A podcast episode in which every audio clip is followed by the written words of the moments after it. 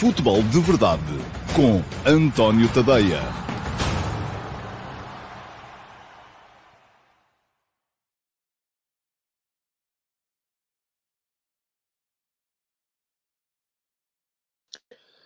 Ora, então, olá a todos, muito bom dia e sejam muito bem-vindos à edição número 736 do Futebol de Verdade. Hoje é uh, quarta-feira, dia 1 de fevereiro de 2023, já lá vai o primeiro mês do ano, começamos hoje o segundo mês do ano e fechou, como fecha sempre a 31 de janeiro, o mercado de transferências. Hoje Vamos olhar aqui com alguma atenção uh, para aquilo que foram as movimentações dos principais clubes portugueses.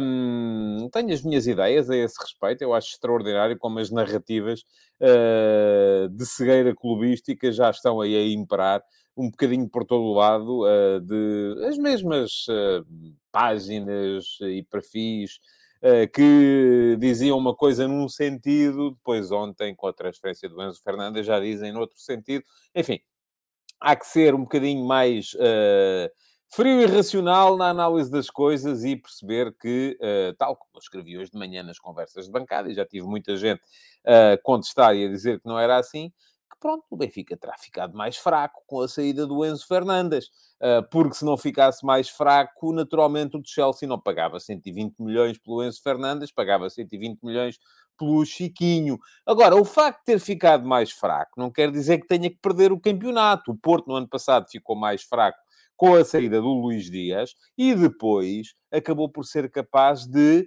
uh, dar a volta ao texto e mesmo se, ah, mas o Porto contratou o Galeno. Está bem, mas o Galeno no ano passado pouco, uh, pouco influiu naquilo que foi a segunda metade da época do Flóculo do Porto. Um, e, portanto, o Benfica este ano não contratou ninguém para substituir o Enzo. Sim, está bem, mas pode perfeitamente até conseguir encontrar ali uma forma de se unir em torno daquilo que é uh, a vontade de ficar para voltar a dar um título, a conquistar ao clube. Portanto, nada daquilo que se passou no mercado indica com 100% de certeza quem é que vai ganhar o campeonato, como devem calcular. Uh, agora, é perfeitamente legítimo, e aliás, nem me parece que outra coisa seja possível, olhar para aquilo que foram as movimentações do mercado, e nomeadamente deste último dia, uh, e concluir que o Benfica de facto ficou um bocadinho mais fraco, porque por alguma razão o Enzo Fernandes uh, uh, rendeu os tais 121 milhões de euros uh, no mercado. Uh, muito bem. Vamos lá. Uh, diz aqui o Vitor Barros e com graça que o Chelsea devia ter pago os 20 milhões era pelo André Almeida. Pronto, exatamente. O Joe Ben diz que o Benfica está mais forte com a saída do Enzo. Pronto, então nem sei porque é que ele andou a jogar neste tempo todo ao Joe. Era muito mais fácil, era, tinham lá o Enzo, punham, encostavam-no lá uma parede, ele não jogava, e o Benfica tinha estado mais forte logo desde o início do campeonato. Uh, eu acho extraordinário como é que as pessoas conseguem aderir a este tipo de narrativas. Uh, mas pronto, está certo. Uh, ouça, cada um segue pelo caminho que acha que deve seguir. Vamos embora. Vamos seguir com o futebol de verdade de hoje. Uh, vamos falar de mercado lá mais para a frente. Vamos falar da exibição que foi boa do Benfica em Aroca ontem.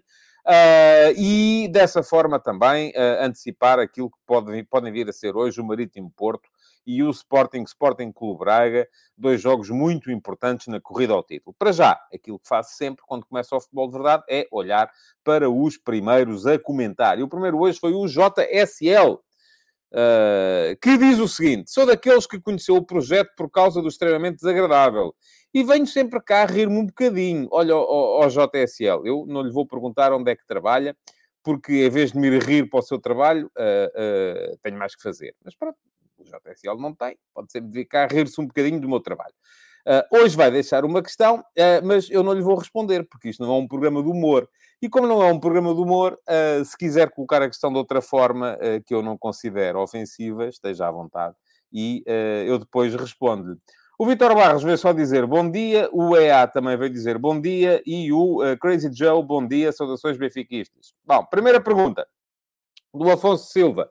Um fecho de mercado em grande. Será que o Braga passa agora a ser o maior candidato ao título? Não creio. Uh, e também gostava de saber a sua opinião sobre o planeamento da época do Benfica. Já lá vamos chegar mais à frente a esse, a esse tema. Uh, mas não, para lhe responder claramente, acho que não. Acho que o Braga não é o maior candidato ao título neste momento. Acho que o Benfica continua a ter uma vantagem imponente, importante, e apesar de ter perdido, do meu ponto de vista, aquele que era o jogador mais diferenciador, ou que foi o jogador mais diferenciador na primeira metade da época, uh, ontem viu-se que o Benfica a jogar sem três dos uh, 1, 2, 3, 4, 5, 6 homens da estrutura central, e aqui falo dos dois centrais, falo dos dois médios, Falo do 10 e do ponta de lança. Ontem não estavam Rafa, Gonçalo Ramos e Enzo Fernandes e o Benfica, mesmo assim, deu uma resposta muito positiva no jogo com o Aroca. É esta coisa que as pessoas depois têm que ser capazes de distinguir. O Benfica ficou mais forte sem o Enzo? Não, porque senão é como eu dizia há bocado, o Enzo não jogava e já podiam ter sido mais fortes antes. Então aí era o Roger Schmidt que era completamente chalupa porque uh, se podia ficar mais forte sem um jogador, porque é que o punha a jogar sempre, não é? Não, portanto, não, não ficou mais forte, ficou mais fraco. Mas o facto de ter ficado mais fraco não quer dizer que não seja na mesma mais forte que os outros. Portanto, estas coisas são... Eh, temos que conseguir relativizar as coisas. Isto não é sempre para o mesmo lado, uh, amigos. É isso que temos que perceber. E aí, bom dia. Qual o impacto deste mercado de janeiro nos nossos clubes? Quem ganhou desportivamente e quem ficou a perder? Vamos chegar a esse tema lá mais à frente. Uh, e, uh, nessa altura, responder-lhe-ei. João Martins, bom dia.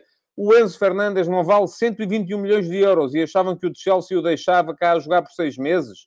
E o fair play financeiro é uma anedota. O Chelsea gastou 600 milhões e a UEFA vai puni-lo. Estou muito curioso em relação a isso. Ainda hoje de manhã estava a ouvir uh, um podcast uh, britânico uh, sobre o tema e está toda a gente à espera de perceber, porque com certeza que o Chelsea, se gastou estes 600 milhões em jogadores, também há de ter gasto alguma coisa em aconselhamento legal. E também saberá em que linhas se move. Esta questão dos contratos de 8 anos, 8 anos e meio, 9 anos e por aí afora, pode vir a ser uma boa forma de amortizar o valor da transferência por todos esses anos, mas uh, resta saber se a UEFA vai na conversa. Porquê? Porque vamos imaginar. Vamos imaginar um jogador que, uh, no qual o Chelsea investe 100 milhões uh, e ao qual paga depois 15 milhões por ano. Se a, a amortização for feita a 4 anos, Estamos aqui a falar, portanto, 100 milhões mais 15 milhões por ano são 160 milhões, a dividir por 4 anos são 40 milhões por ano. Mas se a amortização for feita a 8 anos, já uh, o valor uh, passa quase para metade e, portanto, passa a ser mais facilmente inclui incluído nas contas. Agora, se a UEFA vai nessa conversa ou não, até porque há muitos países em que estes contratos uh, acima de, 8, de, de 5 anos são ilegais. Portanto, vamos ver. Isto é tema para acompanhar nos próximos, uh, nos próximos meses, uh, para se perceber o que, é que, o que é que vai passar. João Morgado Ferreira, bom dia. Já sei mais uma desvantagem de ter um Mundial no inverno. O jogador faz um grande campeonato e desfalca um clube a meio da época. Ó oh, João, se não fosse com o Mundial, podia ser por outra razão qualquer. Não, não, o Modric, que foi a segunda transferência mais cara deste mercado de inverno, não esteve no Mundial. E, no entanto, o Chelsea pagou 70 milhões de euros por ele ao Shakhtar Donetsk. E, portanto, não me parece de todo uh, que... O... Agora até podemos dizer, ok, então vamos imaginar que a Argentina não tinha perdido o jogo contra a Arábia Saudita que o uh, Scaloni não sentia a necessidade de fazer mudanças no meio-campo e que o Enzo Fernandes fazia o resto do Mundial uh, como suplente daquela dupla que iniciou a competição. Será que se transferia? Se calhar sim, porque, enfim, eu, muito francamente, acho que essa coisa dos mundiais interferirem dessa maneira naquilo que são as, uh, as movimentações do mercado é uma coisa muito anos 80 do século passado. Daí para cá já há tanto scouting, há tanto acompanhamento, há tanta gente a saber o que é que os jogadores jogam e fazem que estarmos a olhar para uh, aquilo que eles fazem numa, numa, fase final do Campeonato do Mundo, uh, enfim, não será, uh, não será se calhar o, o, a principal forma de, de aferir este tipo de, de contratações. Vitor Martins, bom dia. O Tiago António Carvalho diz que o Enzo para o ano vai ver a Champions na TV. É muito provável, porque eu acho que o Chelsea, apesar da, dos reforços uh, que uh, contratou neste mercado de inverno, eu vou dizer-vos, não vejo muito facilmente a equipa do Chelsea acabar no top 4 da Premier League. Uh, depois ainda há a questão enfim, o campeão da Europa também se qualifica. Vamos a ver quem é que vai ganhar a Champions. Mas eu também, por acaso isto não acompanhei, eu creio que ao Chelsea se aplicam as mesmas regras que se aplicam a muitos outros clubes, ou a todos os outros clubes, que é só podem inscrever três novos jogadores em janeiro na Liga dos Campeões. Ora, se o Chelsea contratou o Enzo Fernandes, contratou o Modric, contratou o Badiachil, contratou o Madueque, contratou, enfim, o Malo Augusto ficou emprestado no, no, no Lyon, uh, não vai poder inscrevê-los a todos. Uh, alguns vão ter que ficar de fora, portanto, se calhar uh, uh, o incremento de qualidade na equipa não vai ser assim tão forte, a ponto de de repente acharmos que uma equipa que está a fazer aquilo que está a fazer até aqui na temporada pode vir a ser candidata a ganhar a Liga dos Campeões. Claro que pode, todas as equipas inglesas são candidatas a ganhar a Liga dos Campeões, mas daí até depois ser capaz de se impor aos outros é capaz de ser mais, mais complicado. Uh, muito bem, há muito mais perguntas, um, mas não vamos ter naturalmente tempo para, uh, para as uh, ler a todas. e vou só olhar aqui para o que é que diz aqui o José Neto, que o Chelsea vai inscrever Félix, Enzo e Modric, certamente. É bem possível. aliás, o Josias Martins Cardoso também diz a mesma coisa. Enzo, Modric e Félix. vamos a ver. O Jorge Fernandes diz que o Chelsea pode ganhar a Champions. Pode Aliás, o Chelsea há dois anos ganhou a Champions e eu acho que tinha uma equipa que não era superior a esta. Uh, aquilo, no final, resume-se a um jogo. Uh, o Tiago Teixeira já tinha dito até antes disso, Félix, Enzo e Modric, portanto, aparentemente, não sei se vocês já sabem mais do que eu, e é bem possível, uh, que, um, que, eh, que, venham a ser estes três. O 3 esquerdo Joca diz: sou comediante e está desde já convidado a vir rir-se ao meu trabalho. Muito bem. Uh, gostei do, do twist. Uh, para já aqui espero continuar a ouvir falar de futebol. E o João Ferreira diz que neste caso em particular discordo de si. Uh, não sei qual é o, o caso em particular, mas pronto, tá, tem todo o direito a discordar, como é evidente. Bom, uh, vamos seguir em frente com o programa. Para já, o que é que eu vos quero recordar? Uh, quero recordar-vos que um, os meus textos, o meu trabalho diário uh, e cadenciado, está aqui neste endereço que está a passar em rodapé. É tadeia.substack.com Todos os dias aparece lá qualquer coisa.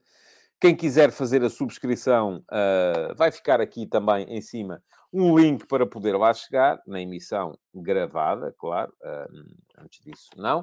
Uh, e podem dar lá um salto e subscrever. Faz, podem fazer a subscrição gratuita, não pagam nada.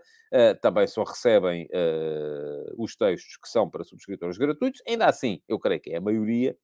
e recebem o primeiro parágrafo dos textos que são para subscritores Premium. Um, quem for subscritor Premium pode pagar uh, 5 euros por mês ou receber dois meses de borla se fizer desde logo a subscrição anual, 50 euros ao fim para, para garantir a subscrição por um ano, e além de receber todos os textos, Uh, o, João Moreno, não se esqueça do que está a dizer. Além de receber todos os textos, uh, também pode aceder ao meu canal de Telegram, onde recebe os textos lidos por mim, para poder ouvi-los enquanto está a fazer uh, outras tarefas do dia a dia, e pode também aceder ao meu servidor de Discord, onde nós discutimos futebol e outras coisas, nas, até pode ser humor, se quiserem, na, nas várias chat rooms que estão por lá uh, para vocês poderem interagir comigo. Ora, muito bem. Diz aqui o João Moreno, eu vou voltar um bocadinho atrás na, na, na, orgânica do programa, porque o João diz que o Chelsea consegue inscrever todos os jogadores, só o Félix é que tem 23 anos para a lista A, o resto é a lista B, segundo a Sky Sports. João, eu não quero aqui de repente dizer que os tipos da Sky Sports não percebem nada disso, mas eu creio que isso não é possível. Uh, enfim, não fui ver, tinha que ver os artigos, mas eu creio que para inscrever um jogador na lista B não basta ele ter menos de 23 anos. Ele tem que ter menos de 23 anos e ter feito um determinado período na, uh, no clube uh, enquanto era jogador de formação. Coisa que estes jogadores de que estamos a falar não fizeram. Portanto, não podem entrar na lista B. Acho eu. Não sei se está aqui alguém uh, que uh, de repente uh, me possa contradizer, e se houver aqui alguém que sabe do assunto, pode perfeitamente vir cá, e eu não tenho, eu, eu, porque eu não estou 100% seguro daquilo que estou a dizer, mas estou vou dizer assim, 95% seguro daquilo que estou a dizer. Portanto, se alguém tiver aí, perdão, hum, alguma informação que contradiga essa que eu estou a dizer, força, venha ela, porque, uh, porque este é um tema que eu acho que é particularmente interessante uh, relativamente para os, próximos, uh, para os próximos tempos. Diz aqui o Afonso Silva, não é assim que funciona, só podem fazer três alterações, tirar o Jorginho e pôr mais dois. Não, não também não é, podem tirar três e pôr outros três. Uh, ou seja, as alterações é substituir um, ou seja, substituir um por outro. Uh, podem tirar o Jorginho, substituir por outro e meter mais dois. Portanto, podem inscrever três novos uh, jogadores. Uh, ok, muito bem. O Álvaro Rocha diz aqui, e eu estou aqui com um problema de consciência, se calhar fui duro, não sei se a ideia era mesmo a de estar a gozar comigo ou não, mas isto também serve para rir, serve sim, senhores, e se há coisa que quem cá está todos os dias sabe é que eu também não, não, não, guardo, não guardo ressentimentos. E espero que também não guardem vocês quando eu às vezes sou um bocadinho mais bruto. Diz o Alcides que tem que ter, salvo erro, épocas no clube entre os 18 e os 21 anos, e diz o Viriato da Beira, 3 anos antes do sub-21, Uh, portanto, uh, creio, que, creio que é isso. O Spanenka, olá, bom dia. Fiz-me subscritor premium ontem, não sei qual de vocês é que é, eu já estive uma vez no podcast do Spanenka, é um projeto que também está no Substack e que vocês podem dar lá um salto para, para, para ler e apreciar. E perguntam-me como acedo ao Telegram e ao Discord. É um prazer poder apoiar monetariamente o trabalho. Muito obrigado ao Spanenka. Uh, é, muito, é muito simples, é só darem um salto, ou dar um salto ao, uh, a qualquer texto que lá esteja, que seja para subscritores premium, e todos eles têm links para poderem aceder ao Telegram e ao Discord. Bom, uh, diz aqui o Rui Soares, e vamos lá esclarecer isto. Julgo que existe uma regra de que um jogador só pode jogar na mesma época por um clube nas competições europeias. Ainda é válido? Não. O Enzo Fernandes pode perfeitamente jogar pelo Chelsea no, uh, na Liga dos Campeões. Tal como, o, por exemplo, e falava-se muito mais disto em Inglaterra, porque aí eles sentem-se, o João Cancelo pode perfeitamente jogar pelo Bayern de Munique, até contra o Manchester City, na Liga dos Campeões, apesar de estar emprestado, porque na UEFA não há essa coisa dos emprestados não poderem jogar contra a casa-mãe. Bom, uh, vamos lá. Vamos em frente. Uh, temos mesmo que seguir em frente. Uh, diz aqui o João Moreno, eu também creio que não é possível, mas pelos vistos, tudo no Chelsea é possível, não vai ser. E diz o JSL, que não quis ofender, está resolvido o problema. Uh, Expressou-se mal, eu percebi mal, não sei, pronto, ficamos aí, amigos como dantes. Eu é que às vezes uh, eu, eu, achei piada à história do extremamente desagradável. Achei, achei piada, e aliás eu ouço o extremamente desagradável todos os dias para me rir, aqui não, não, não, não. Enfim, às vezes rio-me um bocadinho. E está aqui a malta a dizer que não conhece o projeto do Spanenka. Uh, é darem um salto. Vão ao Substack uh, e pesquisem. Está lá. Também há um podcast. Eu já lá estive, participei um, várias vezes. Vamos lá, vamos em frente. Temos que seguir. Uh, está resolvida a questão. JSL, estamos aí. Peço desculpa se fui demasiado duro consigo, de facto, mas fiquei com a ideia que vinha aí só mesmo para gozar. E às vezes aparecem aqui uns trolls só mesmo para gozar e eu uh, já reajo às vezes entre a pé juntos. Muito bem, diz o José Mendes que eu ando muito sensível. Tem que ser, amigo. Tem que ser, porque isto, se a malta vem para cá trollar o programa, acaba por ser, uh, acaba por ser difícil fazê-lo e, portanto, uh, vá lá, não ter, não ter entra a entrada a pé junto Supremo é mesmo bloquear logo. Por acaso não bloqueei, uh, mas diz o JSL, quando disse rir era no sentido da boa disposição. Isso é que a malta quer, é estarmos aqui todos uh, bem dispostos. O Vitor Barros vem cá brincar a dizer que o JSL é o João Lopes. Eu também pensei nisso. O JL, enfim, mas pronto, parece que não. Vamos lá, vamos em frente. bom, pergunta na MUS para hoje. E como é que vocês podem uh, ter a vossa pergunta uh, selecionada como pergunta na MUS? É muito simples. Primeira coisa a fazer é seguirem o meu canal de YouTube. E vai ficar aqui um link na emissão gravada uh, para poderem seguir o canal. se não quiserem esperar até lá, eu creio que mesmo enquanto estão a ver, têm a possibilidade de clicarem em cima de um botão qualquer que diz inscreve-te no canal. É só inscreverem-se no canal. Aí não pagam nada. No Substack podem ter que pagar. No YouTube não pagam rigorosamente nada. Zero. Nicolas Batatoides. Portanto, a chegarem lá, inscreverem-se no canal. Depois, clicar em cima do sino para ativarem as notificações.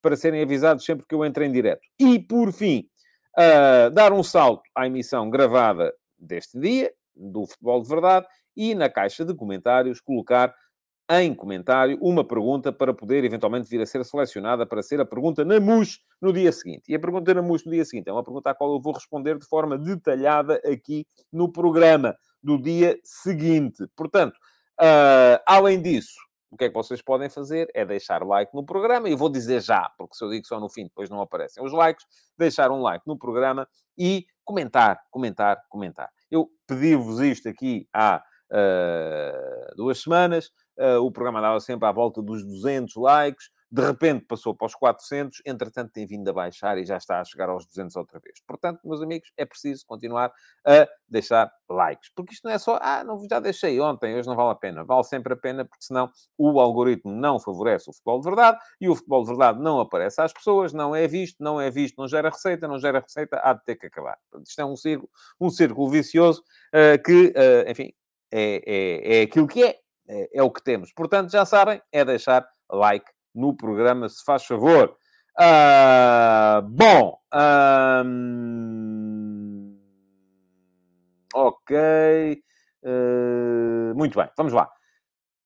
Pergunta na MUS para hoje. Estava só aqui a ver se havia comentários uh, para uh, ler. Vai para o Mauro Veloso. Olá, Mauro, bom dia. Não sei se está cá a ver em direto ou se vai ser só ver só em diferido. E pergunto ao Mauro. É uma coisa completamente fora da, da, da, da, da atualidade, mas é um, um, aspecto que eu acho que é importante. Como acha que o facto dos jogos da Liga Portuguesa terem deixado de passar em canal aberto, isso já foi há vários anos, afetou a relação dos adeptos com os clubes. Eu sinto que o facto de querer ver jogos da Liga e ter que subscrever pelo menos dois produtos, a Sport TV e a BTV, ou então ir para o café, fez com que acompanhasse muito menos o campeonato. Eu sei, sei bem disso. E não é o único, com certeza, mal.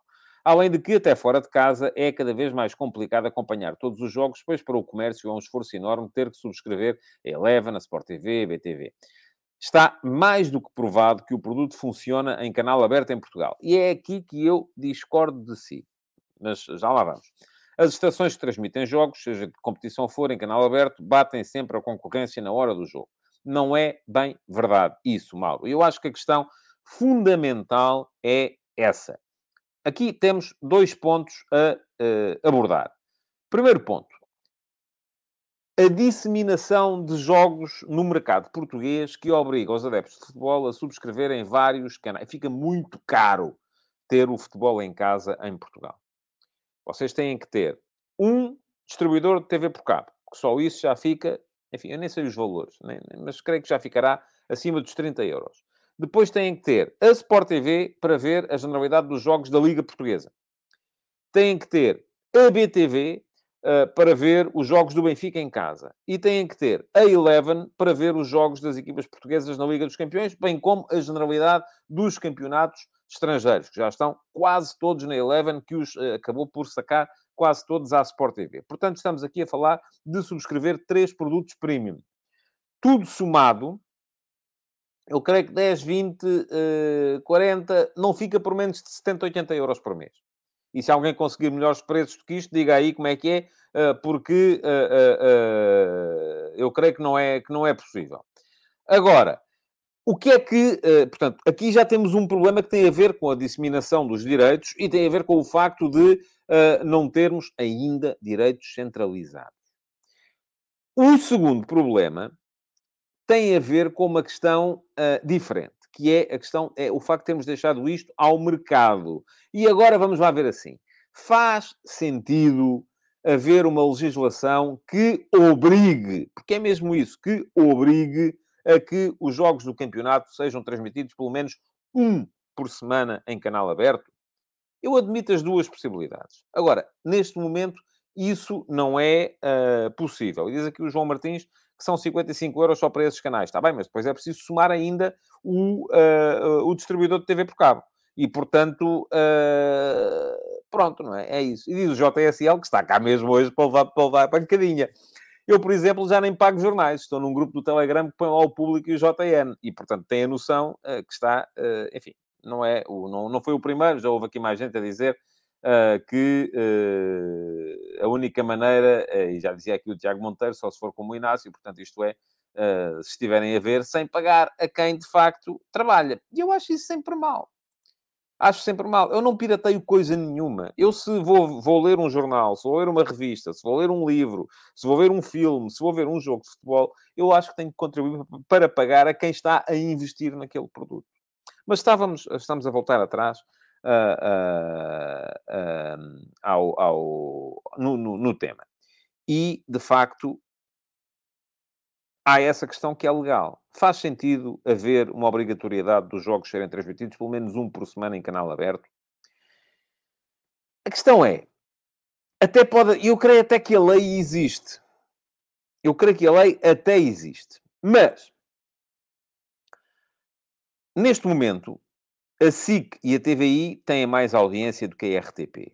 E a SIC e a TVI fazem mais audiência com qualquer reality show que fica muito mais barato a produzir do que com qualquer jogo de futebol do Campeonato Nacional. Outra coisa é se me disserem, ok, é um jogo da seleção, é um jogo uh, do, do Benfica ou do Sporting ou do Porto nas na Liga dos Campeões. É pá, aí sim, os números podem crescer um bocadinho, mas mesmo assim não crescem tanto assim, até sobretudo se se banalizar. A partir do momento em que se banaliza, vai por aí abaixo.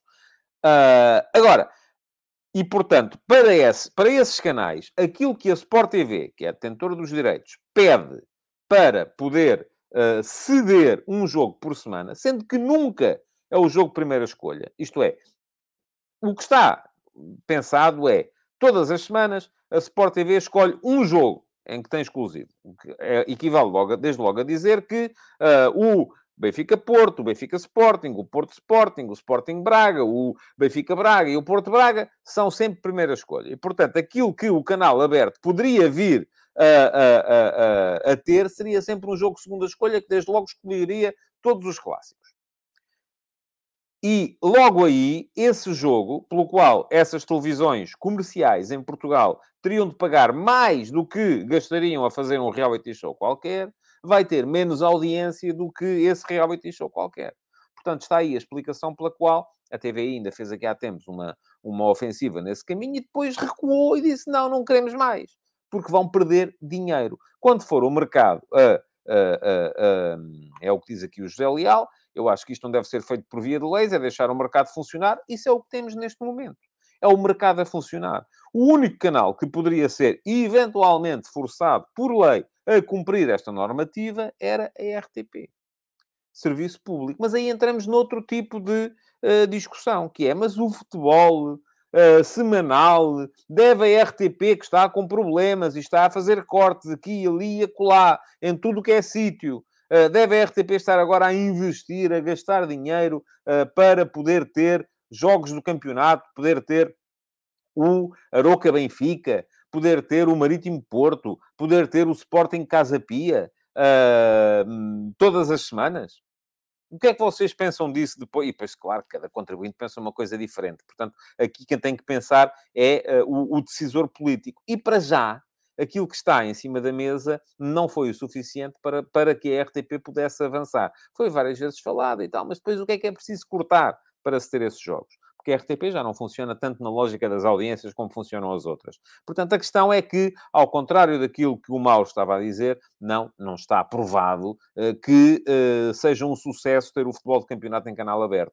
Uh, isto é, pode até ser um sucesso, por exemplo, na RTP, que se calhar terá mais uh, audiência com isso do que com outros programas, mas não é, nunca será um sucesso em canais uh, comerciais que, uh, por oposição ao futebol, podem ter uma novela ou podem ter um reality show que geralmente faz mais audiência. Esse é o problema. É o problema dos jornais também uh, e do acompanhamento dos clubes pequenos por parte dos jornais. É o problema de deixarmos, de facto, o mercado decidir tudo, como o José Leal estava aqui a defender. Quando o mercado decide, instala-se a ditadura da maioria. E a ditadura da maioria nem sempre nos leva pelo melhor caminho infelizmente. Não nos leva para o melhor caminho na informação e uh, não nos levará nunca uh, a ter os jogos em canal aberto. Uh, na, na, na, televisão em Portugal. Diz o Brandini, a subscrição de produtos premium não é compatível com a generalidade dos orçamentos em Portugal. É verdade, sim, senhores.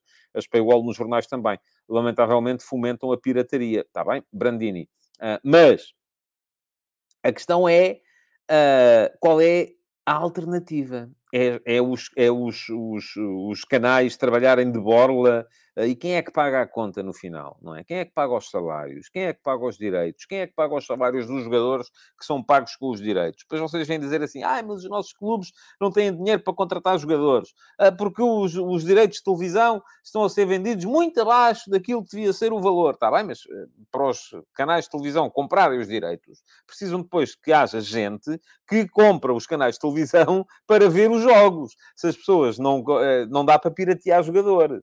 Não dá para ir ali ao, ao, ao, ao River Plate e desviar o Enzo Fernandes para depois o vender por 120 milhões. Não, primeiro é preciso pagá-lo. E para o pagar é preciso haver dinheiro. E, portanto, isto, é, isto está tudo encadeado, umas coisas nas outras. Da mesma forma, não nos podemos queixar que o jornalismo está cada vez pior, é só clickbait, é só notícias para, dos grandes, não acompanham os outros, uh, é só notícias para a polémica. Eu ainda no outro dia, no, no, no, no Footcom, uh, onde estive em Leiria, uh, no, no colóquio organizado pela Liga, o, o, foi lá dito que o vídeo mais viral ou mais, com mais visualizações em toda a história do recorde online era aquele vídeo de um casal a uh, fazer sexo na beira da estrada quando passava um carro no Rally de Monte Carlo.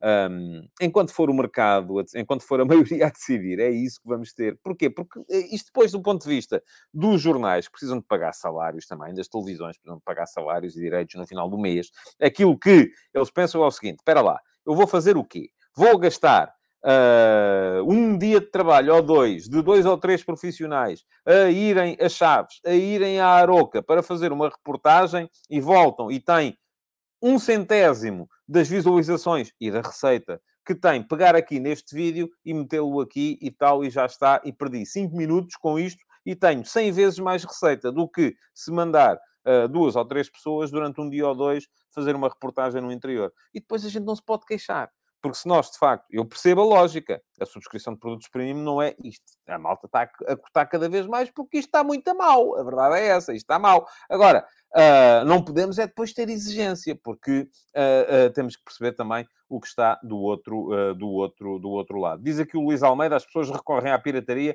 porque nos últimos 48 anos os governos transformaram a sociedade portuguesa numa sociedade sem poder de compra. Bom, isso já não é uh, discussão para, para mim. E o Darito diz que a RTP Internacional passa um jogo dos grandes por jornada. É verdade que sim, só que é só na RTP Internacional. E se estiver em Portugal, não consegue ver. O Darito não está, com certeza, em, em, em, em Portugal. Uh, muito bem. Uh, mais coisas, deixem cá ver. Diz o status hype. A questão é que não há concorrência. Quem tem os direitos pode meter o preço que quer porque não abrir o concurso para mais TVs e acabar com a exclusividade? Então, mas ouça, isso então ainda era pior. Então aí tínhamos, tínhamos uns jogos na Sport TV, outros na Eleven, outros, e havia N. Eu, acho, eu, por acaso, acho que os jogos devem ser todos no mesmo canal. Todos no mesmo. É isso que eu defendo. Uh, sou a favor da, uh, da centralização. Uh, Diz o Rodrigo Almeida, com a panóplia de ofertas que a Eleven oferece, não acho caro, acho caro a Sport TV, que perde constantemente conteúdo, mas mantém o preço. Uh, e o Luís Chito fala aqui do pay-per-view. O pay-per-view uh, é uma solução muito interessante, mas é uma solução interessante, sobretudo em mercados uh, mais extensos do que o nosso. Aquilo que é preciso, e isto é aquilo que me dizem, enfim, eu não sou de todo especialista na matéria, para tornar. Vamos lá ver. Quantos uh, espectadores estariam interessados em pagar para ver o Passos Ferreira Gil Vicente de ontem? Uh, será que isso tornaria a, os, os custos de criação de uma estrutura capaz de suportar a solução pay-per-view uma, uma coisa interessante? Eu acho que não. Eu acho que aqui tem que ser a união a fazer a força, pelo menos vendo a questão do ponto de vista dos clubes. Uh, porque se não for assim, uh, não, não, até porque, é como diz aqui depois o Mateus Oliveira, com a pirataria não compensa pagar por esses jogos. Uh, e, e, de facto é, é, é, isso, diz o Brandini, que o futebol já é um privilégio de classe, bem como a cultura. Uh, e ouça, e há sítios onde é muito pior, porque, uh, por exemplo, tente conseguir ir ver um jogo da Premier League. Não é fácil, não é, não é nada fácil. O apanha-bolas ao Valado uh, diz que o que seria, pergunta o que seria melhor para aumentar a ligação. Ah, porque há essa questão da ligação com os adeptos, de facto. o que seria melhor para aumentar a ligação com os adeptos? Esta proximidade televisiva ou bilhetes mais baratos e horários melhores? Eu acho que, claramente, bilhetes mais baratos e horários melhores. Sim. Aliás, um dos problemas, e essa proximidade com os adeptos, uh, de que o Mauro se queixava que estaria a acabar porque deixou de haver jogos em canal aberto, uh, é muito mais facilmente criável a partir do momento em que a Liga deixar de, de, de, de, de ostracizar os adeptos, como ostraciza neste momento. Enfim, tínhamos aqui assunto para ficar uh, o resto o resto do dia, mas não pode ser. Temos mais temas para tratar e vamos aqui num instante aos ataques rápidos, que não são muitos hoje. Um, só para vos falar, enfim, não são muitos, mas ainda assim são importantes, porque eu depois quero fazer o ataque organizado com, a, com o balanço de mercado. E, portanto, temos aqui três minutos para ataques rápidos. Começa hoje o Mundial de Clubes com o uh, Al-Ali Auckland. Uh, vai lá estar presente o Flamengo, do Vitor Pereira, e isto, de facto, este Mundial de Clubes é uma coisa tão uh, inexistente uh, que uh, quem não estiver com muita atenção nem sabia. Portanto, isto para vocês é notícia. Ainda não vi onde é que vai ser transmitido. No ano passado, creio que foi no canal 11. A RTP teve estes direitos até há, até há pouco tempo, até chegou, passava alguns jogos na RTP Play só e não os passava, lá está, não iam garantir a audiência. Não estou a ver muita gente interessada em ver o Al-Ali com o Auckland, uh, mas uh, uh, não sei, nem vi muito bem onde é que está a ser, onde é que vai ser transmitido este ano. Se alguém quiser, se alguém souber, faz favor, é dizer aí que eu, que eu divulgo. De resto, uh, ontem, futebol de ontem, Gil Dias chegou ao Stuttgart e já marcou uh, no, no, jogo da, da taça. Uh, o Newcastle volta a uma final. eliminou o South, creio que foi o Southampton. Agora assim, de repente, não, como não vi o jogo, Uh, mas está na final da, da taça da Liga, uh, ganhou a segunda mão, já tinha ganho a primeira. Uh, do outro lado vai estar, com certeza, o Manchester United, que já ganhou por 3-0 a primeira mão fora de casa ao Nottingham Forest. Portanto, vamos ter o Newcastle do dinheiro saudita, mais uma vez, numa final. de resto, futebol para hoje, um, vamos. Ah, ainda há aqui uma outra coisa, é que já está o Carlos Queiroz no Qatar para uh, para assinar como selecionador do Qatar. Vai ser o próximo selecionador do Qatar, o português Carlos Queiroz. Portanto, depois do Irão, uh, vai uh, comandar o Qatar e tentar chegar a mais um campeonato do mundo. Ele continuar a perseguir esse recorde do Carlos Alberto Parreira e do Bora Milutinovic, de presenças em fases finais de campeonatos do mundo. De resto, futebol para hoje. E já vou falar do jogo do Benfica. Uh, diz aqui, já me estão aqui a dizer, o uh, JSL, uh, que o jogo de hoje é na Sport TV 4, portanto os outros serão também, com certeza, na Sport TV, sim. o Nuno Miguel Ferreira, já acabei de dizer, Mundial de Clubes, é Sport TV, sim, muito bem. É isso mesmo. Uh, portanto, já sabem, quem quiser ver, vai ver jogos interessantes. Real Madrid-Flamengo, logo à partida, pelo menos esse, será com certeza interessante. Mas há equipas mesmo assim, cada vez mais vai havendo equipas. Vamos ter os Seattle Sounders, vamos ter uh, o Al Hilal, que continua a ser, do meu ponto de vista, a equipa mais forte do continente asiático. Portanto, uh, há ali algumas, algumas, pode haver ali jogos interessantes, embora isto, basicamente, o Mundial de Clubes seja uma final entre o, é a taça intercontinental antiga com, uh, uh, com a fase de aquecimento. Basicamente é isso. Embora às vezes acabe por uh, não seguir, acabem por não seguir estes dois clubes, o vencedor da Libertadores e o vencedor da Liga dos Campeões, para a final. Mas a maior parte das vezes é isso que acontece. Agora, mais coisas. Futebol de hoje. Uh, vamos ter então esse uh, Marítimo Porto, o, primeiro, o, penúltimo jogo desta, desta jornada. Uh, o Marítimo em reformulação ganhou dois jogos em casa desde a entrada do José Gomes. Está uma equipa mais forte do que já esteve. Uh, o Flóculo Porto vem uh, embalado com a conquista da Taça da Liga, mas Uh, não vai ter, uh, pode vir a ter eventualmente o regresso do Evan Nilsson, e o regresso do Evan Nilsson, eu ainda ontem estava a pensar nisto, quando uh, se falava com insistência de que o Fran Navarro vai para o Porto no final desta época, que provavelmente algum dos avançados vai sair. E a minha dúvida aqui é, Taremi enfim, não creio que seja bom negócio para o Porto, porque o Taremi, com a idade que tem, já não vai motivar grande maluqueira em termos de, de mercado. Uh, o Tony Martínez, se sair, não vai com certeza ser por um dinheiro uh, extraordinário. Uh, o de resto, aqueles que, que, que, enfim, está lá ainda o Evan Nilsson, o Porto vai ter que começar a, a rentabilizar o Evan Nilsson, creio eu, para ver se vai ser capaz ou não de o transferir por um bom dinheiro no final da época. Eu achei sempre aquelas notícias que saíram no verão passado acerca das propostas milionárias pelo Evan Nilsson um bocadinho uh, empoladas, um bocadinho narrativa clubística, uh, mas vamos a ver o que é que vai acontecer até ao final desta época. Hoje também vamos ter o uh, Sporting Sporting Clube Braga, é o jogo da jornada, e aliás, amanhã no meu Substack vai estar a crónica analítica deste jogo uh, do uh, Sporting Sporting Clube Braga. Vai ser só ao final da tarde, em princípio. Não vai dar para sair antes disso, porque de manhã eu estou ocupado primeiro com as conversas de bancada e depois com a preparação do futebol de verdade, e sou só um. Mas, uh, curiosidade para ver, enfim, curiosidade, eu creio que não há grandes dúvidas que o Sporting vai entrar com o ataque móvel, não tem Paulinho, Paulinho apanhou três jogos na sequência da expulsão contra o Futebol Clube do Porto, não joga nem contra o Braga hoje, nem contra o Rio Ave no fim de semana, nem depois contra o Futebol Clube do Porto, no dia 12, no jogo uh, de campeonato. Uh, portanto, hoje, em, à partida, aquilo que vai acontecer no Sporting é o tal ataque móvel com Trincão, Edwards e Pedro Gonçalves. Creio que vai ser isso uh, que se vai ver. Do lado do Braga, muita curiosidade creio que uh, o regresso dos três médios. Uh, porquê? Porque uh, acho que o Braga vai evoluir para aí. Uh, Almusrati, Racic, André Horta, depois, eventualmente, Pizzi. Uh, no, no, no, futuro próximo. Vamos ver o que é que vai acontecer ao Pizzi, mas isso eu vou falar mais daqui a bocadinho, quando falar de mercado. Ainda futebol de ontem, para dizer que o Passo de Ferreira ganhou ao Gil Vicente, 2 a 1.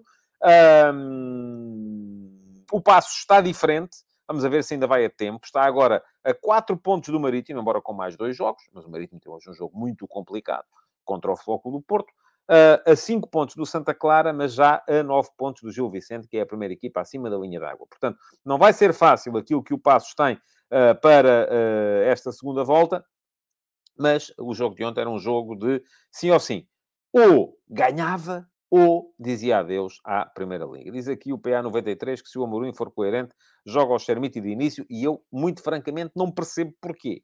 Não percebo em que é que a coerência tem a ver com o jogar o Chermiti de início. Ele dizer que, uh, que os avançados são aqueles, está bem, mas pode jogar sem avançado, não é? Uh, questão. Portanto, não vejo uh, que tenha que haver, de facto, essa, essa novidade. Agora vamos ver. Eu creio que não vai, creio que não vai acontecer. Creio que vai jogar com Trincão, Pedro Gonçalves e Edwards, eh, porque já foi isso que fez nas outras ocasiões em que não teve o eh, Paulinho. Mas posso estar enganado.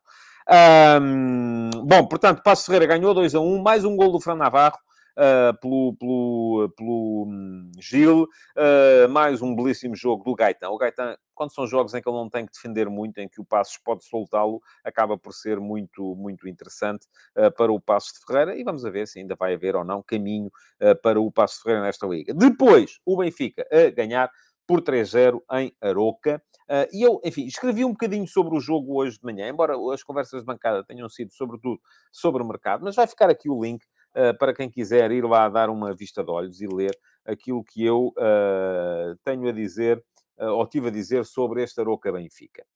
o Benfica apresentou-se, tal como eu digo, e diz aqui, ainda aqui o PA93, se o Xeramiti não joga com Dá Paulinho, vai jogar quando? Vai jogar quando justificar. E eu não creio que aquilo que ele fez até aqui justifique. Portanto, isto aqui, enfim, eu já disse aqui várias vezes. O Sporting não joga com dois extremos e um ponta de lança. Joga com três avançados e, portanto, os três avançados, no meu ponto de vista, na hierarquia, neste momento, há quatro que estão à frente dos outros. Agora, depois, se joga ao meio, ou à esquerda, ou na meia direita, ou na meia esquerda, isso já é um bocadinho irrelevante. Portanto, o Shermit há de jogar quando justificar, quando, uh, ou quando não houver, além de Paulinho, não houver outro, ou quando for preciso uh, meter mais peso na área. Vamos a ver, não creio que seja o caso uh, que seja o caso hoje. Mas, enfim, vamos ver. Pode vir a acontecer. Não, não, não tenho certezas absolutas sobre isto.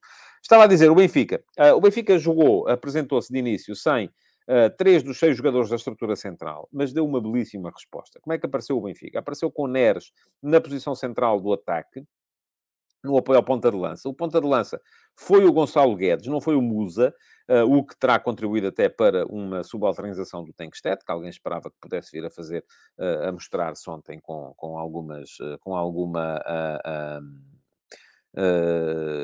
com mais, mais, mais uh, peso, uh, mas depois com o João Mário a partir da meia-direita, ou da direita, e com o Orsnas a partir da esquerda. Mas o ponta de lança, o Gonçalo Guedes, com uma movimentação muito diferente daquela que é a movimentação habitual do Gonçalo Ramos. Muito menos fixo, muito mais em diagonais curtas para aparecer nas costas dos laterais. E isto acabou por fazer com que por exemplo, tanto o Orsnas como o João Mário aparecessem muito mais em zonas de finalização do que é costume acontecer com os jogadores que aparecem uh, a partir da, da, da, esquerda ou a partir da direita no ataque do Benfica. Foi um ataque do Benfica diferente com bola e foi um Benfica muito forte, sobretudo sem bola, porque foi sem bola que o Benfica acabou por condicionar de tal maneira o Aroca que nos deixou a dúvida se o Aroca pura e simplesmente não queria jogar, o Aroca muitas vezes com linha de 6 atrás, ou se uh, pura e simplesmente não foi capaz de jogar. Eh, porque a verdade é que o Aroca ontem não foi capaz de jogar. A pressão do Benfica foi sempre uh, muito forte, e aqui uh, uh, aquilo que há a dizer a este respeito é que a presença do Orsens na linha da frente, que é algo que eu não acho grande piada em termos de criação, acaba por ser muito importante nesta faceta do jogo, que é a faceta da reação à perda. O Benfica foi muito forte ontem na reação à perda, sempre com muita gente uh, no último terço a ser capaz de uh, contrariar a saída de bola e a construção por parte do Aroca. Não foi o Benfica que criasse assim uh, inúmeras uh, ocasiões de gol, mas o Benfica que marcou belíssimos golos e acabou por uh, ganhar sem, sem espinhas. Boa exibição também do Chiquinho no, no, no meio campo. Vamos a ver se vai ser suficiente ou não para substituir o Orsnas, uh, perdão, para substituir o, o, o, Enzo, ou se o, o Roger Schmidt vai acabar por baixar o Orsnas para aquela posição, uh, porque tem mais soluções uh, para, para a frente, mas não tendo o Orson na frente, se calhar perde de facto um bocadinho uh, de, uh, de capacidade de pressão uh, em zonas mais altas do campo. Uh, diz aqui o JSL que o Benfica teve um bamburro de sorte no primeiro gol. Eu acho que a jogada foi muito bem desenhada. É verdade, depois o remate final não é fantástico e podia ter sido, uh, se calhar, desviado, tal como o remate do segundo gol também. Mas uh, são jogadas muito bem feitas, muito bem desenhadas por parte do ataque do Benfica e acabou por ser um, uma vitória justíssima. e para já o Benfica a ser capaz de uh, seguir em frente, manter a passada e aumentar a vantagem, ainda que com um jogo a mais. E com isto, vamos então acelerar rapidamente nós também para o ataque organizado de hoje. E o ataque organizado de hoje é sobre mercado. Porquê? Porque, enfim, só para atualizar, já estamos com 48 minutos de programa, é muito.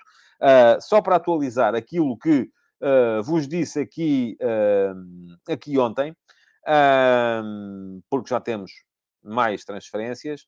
Uh, o mercado de inverno fechou e fechou com nove das... Enfim, eu vou contabilizar aqui o Pedro Porro. Embora o Pedro Porro, de facto, a transferência foi adiada para o próximo verão.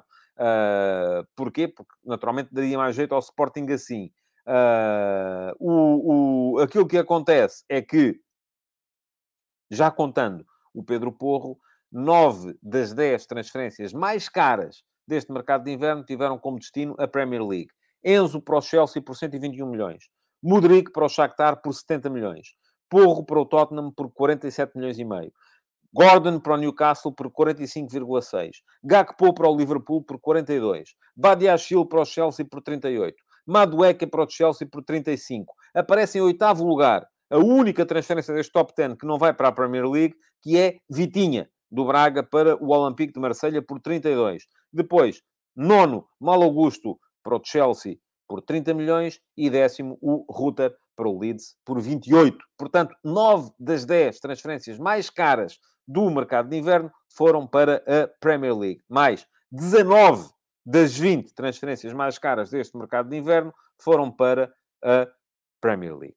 Portanto, meus amigos, isto, enfim, remata aquilo que eu tinha dito aqui ontem uh, acerca do uh, domínio avassalador em termos financeiros dos clubes da Premier League sobre o mercado mundial e sobre aquilo que vai ser, com certeza, o, futebol mundial muito em breve.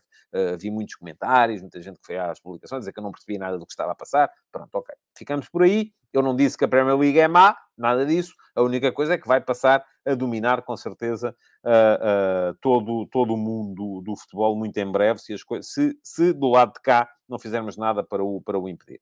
Agora, clube a clube, porque já não temos muito tempo, e isto hoje vai chegar à hora, peço imensa desculpa. Uh, clube a clube, uh, vamos lá ver o que é que os clubes, os nossos clubes têm, uh, os quatro principais, fizeram neste mercado. O Benfica, a venda do Enzo acaba por ser naturalmente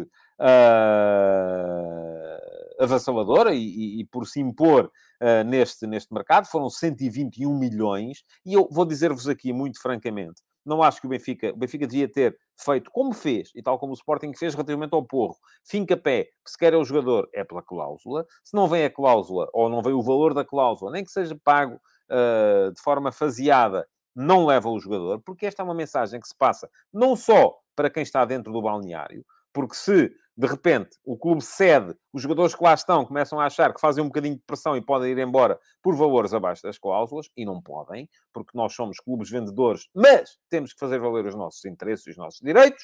Uh, e por outro lado, passa também para o mercado internacional a mensagem de que Uh, uh, de que o, do, outro, do outro lado não há, uh, que ali não há cedências e não há vendas em saltos. Diz aqui o Alexandre Pardal, ao fazer isso não conseguiu trazer uma alternativa. Eu creio que não teve a ver com isso. mas vamos ver. vamos ver se... E já dei aqui o exemplo ano passado. O Porto, ano passado, vendeu o Luís Dias, Uh, contratou o Galeno e o Galeno só foi importante, só começou a ser importante este ano. As alternativas não se contratam quando é preciso, contratam-se quando existem. E se calhar não existia essa alternativa. A questão acaba por ser um bocado essa. Pronto, esta é a primeira questão. Enzo saiu, creio que o Benfica fez bem em resistir, creio que o Benfica fez bem em vender, chegado o ponto final do negócio. Uh, agora, vamos lá ver. Uh, o, de resto, além disso, o Benfica também conseguiu, conseguiu fazer mais 8 milhões e meio de euros com saídas de jogadores sedentários. Eu dizia aqui no início da época que o Benfica tinha jogadores a mais. E lá vinham as narrativas, uh, uh, não, eles é que sabem e tal. E afinal tinha jogadores a mais. Saíram Tomás Tavares, Diogo Gonçalves, Gil Dias, Rodrigo Pinho, Brooks, Celton Leite, Henrique Araújo, João Vitor, Paulo Bernardo. Foi tudo embora. Portanto, foi uma limpeza. Mas foi uma limpeza que, sendo feita agora, acabou por uh, uh, valer ainda um valor à, à, volta dos 8 milhões e meio.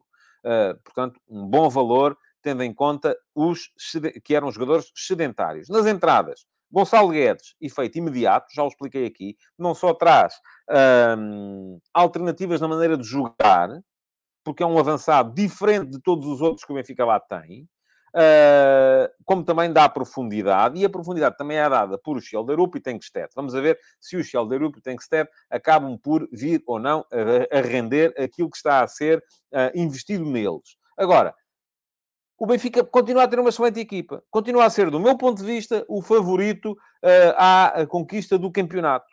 Mas não como geladinhos com a testa e de repente não estou a achar que o Benfica está mais forte. Porque se foi embora esse cancro que era o Enzo Fernandes. Ouça, vocês acreditam naquilo que quiserem. Se agora vos quiserem dizer que, afinal de contas, o Enzo Fernandes era um problema para o Benfica, é pá, e vocês quiserem acreditar, felicidades. Não é isso que eu tenho para vos dizer. O, uh, uh, o, o, o Enzo Fernandes era e foi o jogador mais diferenciador da primeira metade do campeonato. O Benfica fica mais fraco, até porque lá está, não contratou um uh, uma alternativa. E diz aqui o Jorge Fernandes, e é verdade. O Benfica sabia desde o início de janeiro que podia ficar seu Enzo. Devia ter prevenido esta situação. Ou então, não. Ou então não conseguiu encontrar nenhum jogador que fosse capaz de prevenir a saída do Enzo. Isto é um bocadinho como dizerem que o Ruben Amorim não quer avançados.